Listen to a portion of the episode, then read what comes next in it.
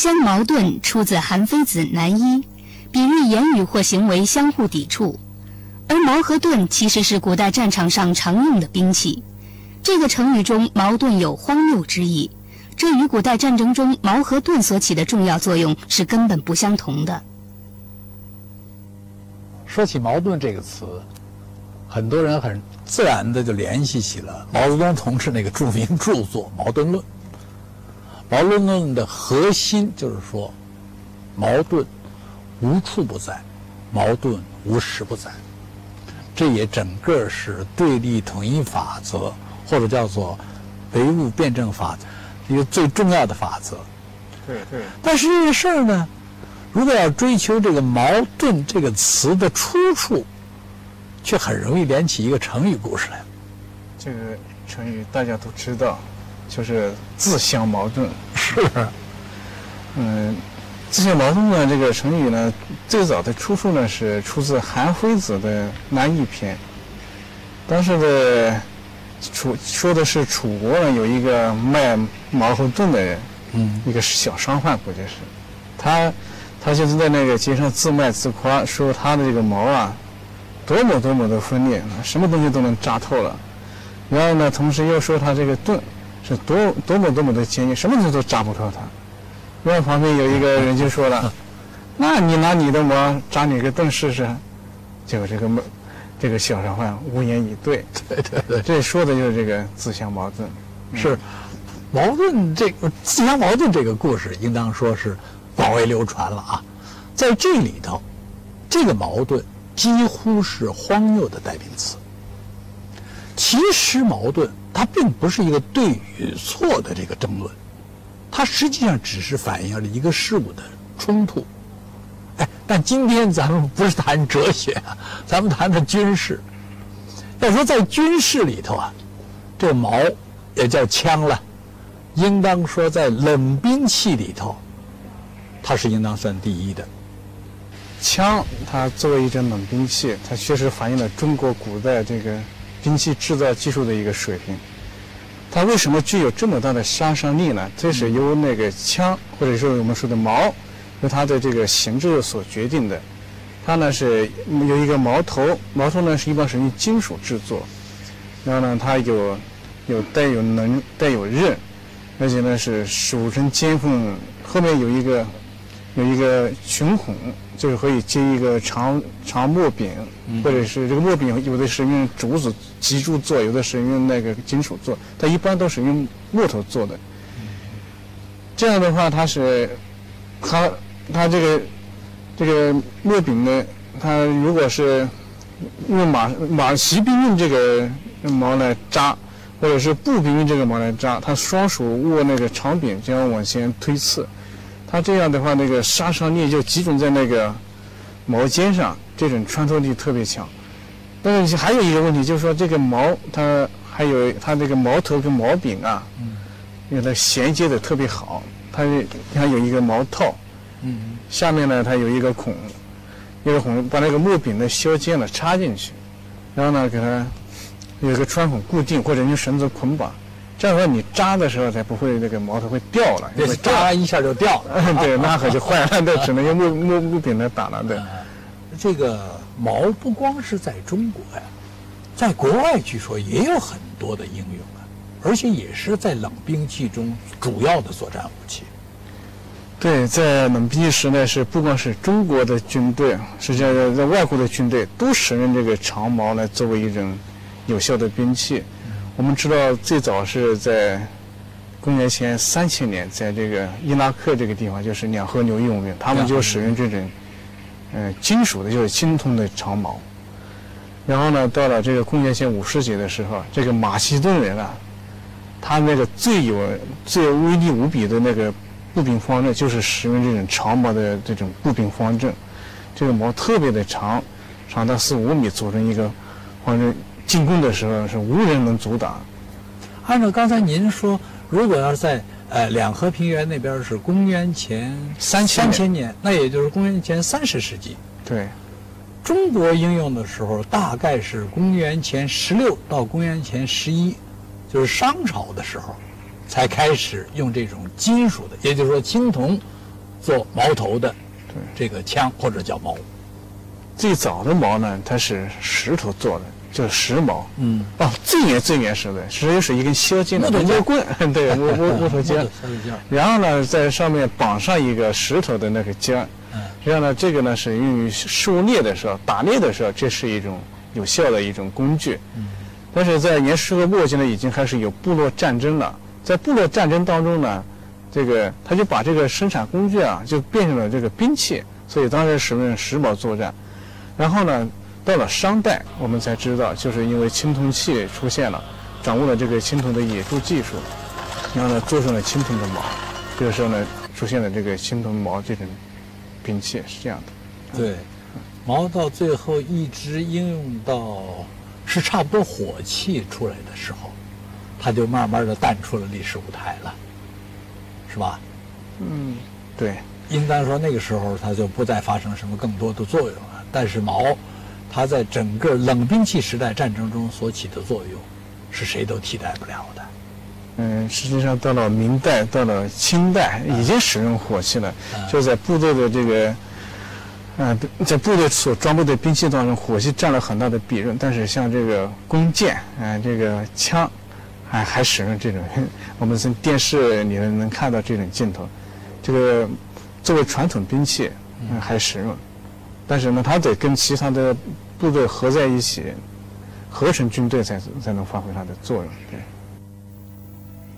矛是一种直而尖形的刺杀兵器，最初是用尖形的石块或骨角做矛头，绑在木棍或竹竿上，用于锥刺，这就是矛的雏形。初期的矛并无定型，到了铜器时代才有了较一致的形式。根据殷墟出土的大批实物来看，商代的铜矛刃部已经具有双锋。安柄的邛筒有两种，一种直透于矛头，另一种仅止于矛邛。邛部两侧有环或孔，用以记音。《诗经》中说：“二毛重音”，音就是指矛上的音饰。周代矛的形制有了改变，过去的邛比刃长。这时期的刃比邛长，过去刃部多是双鱼，这时期有了三鱼或四鱼，两侧的环也已经被取消。到了战国以后，随着冶铁技术的发展成熟，矛也改用铁制。从秦汉到唐及五代，矛的形制和周代基本相同。两晋隋唐时期，矛又叫槊，但矛头的形制基本未变。矛的前端锋利，直刺效果比戈好。冷兵器时代，长期为军队中的主要武器之一。直到汉代，钢铁制造的矛头才逐渐取代青铜矛头。大约从近代起，开始出现枪的提法。以后的古籍中多称其为枪。至隋唐时，枪就已经成为使用最为普遍的一种兵器。宋代时，枪已经发展到了更多种形制。咱们说了我们天矛了，盾也得该说说了。盾实际上据说在战争中用的时候，一般的不是单独的出现，是吧？对，它都是和刀啊或者和剑呐配合着使用。那么在这种时候，它就可以发挥它特殊的作用。对，因为刚才说的这个矛具有那么大的杀伤力，那什么东西能阻挡它呢？确实得要用盾。这个盾呢，在中国古代呢是最早在西周时期已经出现有三种盾。对，呃，那个步兵使用的盾呢是叫呃狭狭而长，叫步兵用的盾；那那个车兵用的盾呢是狭而短，叫节盾。要骑兵也使用这种盾，它呢是实是一个圆形的。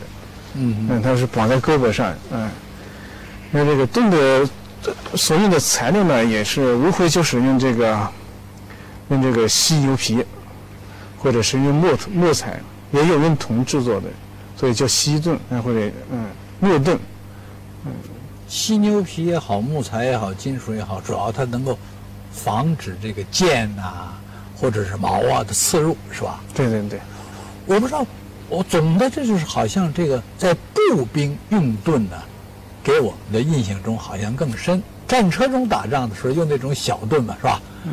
在步兵用盾中呢，他说除了呃在对打的过程中要用以外，有的时候我看还可以一片盾列在一块儿，就像我们看那个电影里那边箭唰射出来以后，它可以摆一排，形成一个阵一样，是吧？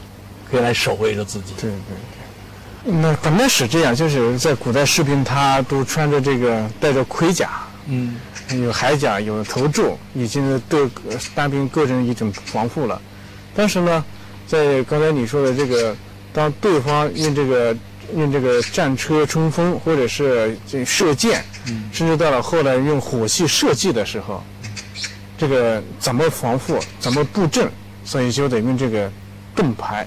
这种盾牌呢，嗯，它首先呢是一方挡挡住对方的攻击，主要还是要掩护自己的这个这个士兵啊，呃，以这个作为一个一个一个一个护墙，对外射箭，也对外用火器射击。如果没有这个盾牌来防护的话，士兵非常紧张，对方射来的箭，对方射的会打中他，他就不能沉着应战，不好瞄准，所以呢，他。实际上，这个盾牌除了这个对士兵单个防护以外，还起这么一个布阵的一个作用。盾作为一种防御性武器，在我国古代的战争中，始终发挥着它不可磨灭的作用。尤其是在抗倭战场上，戚继光采用清洁的藤牌兵屡胜倭寇。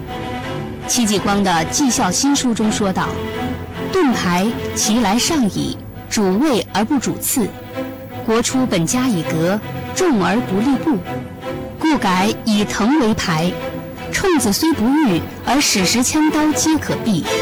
至于演练藤牌的方法，何良辰正记中说道：外里一式、斜行式、仙人指路式、滚进式、跃起式、低平式、金鸡闯步式、埋伏式八种。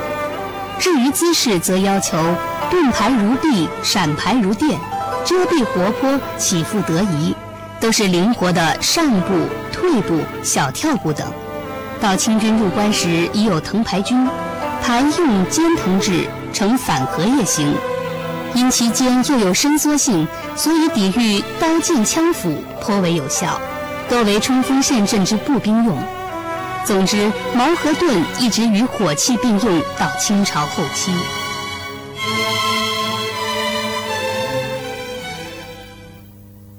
盾牌的布阵呢，给人一种说筑起的一个临时的城墙的感觉，是吧？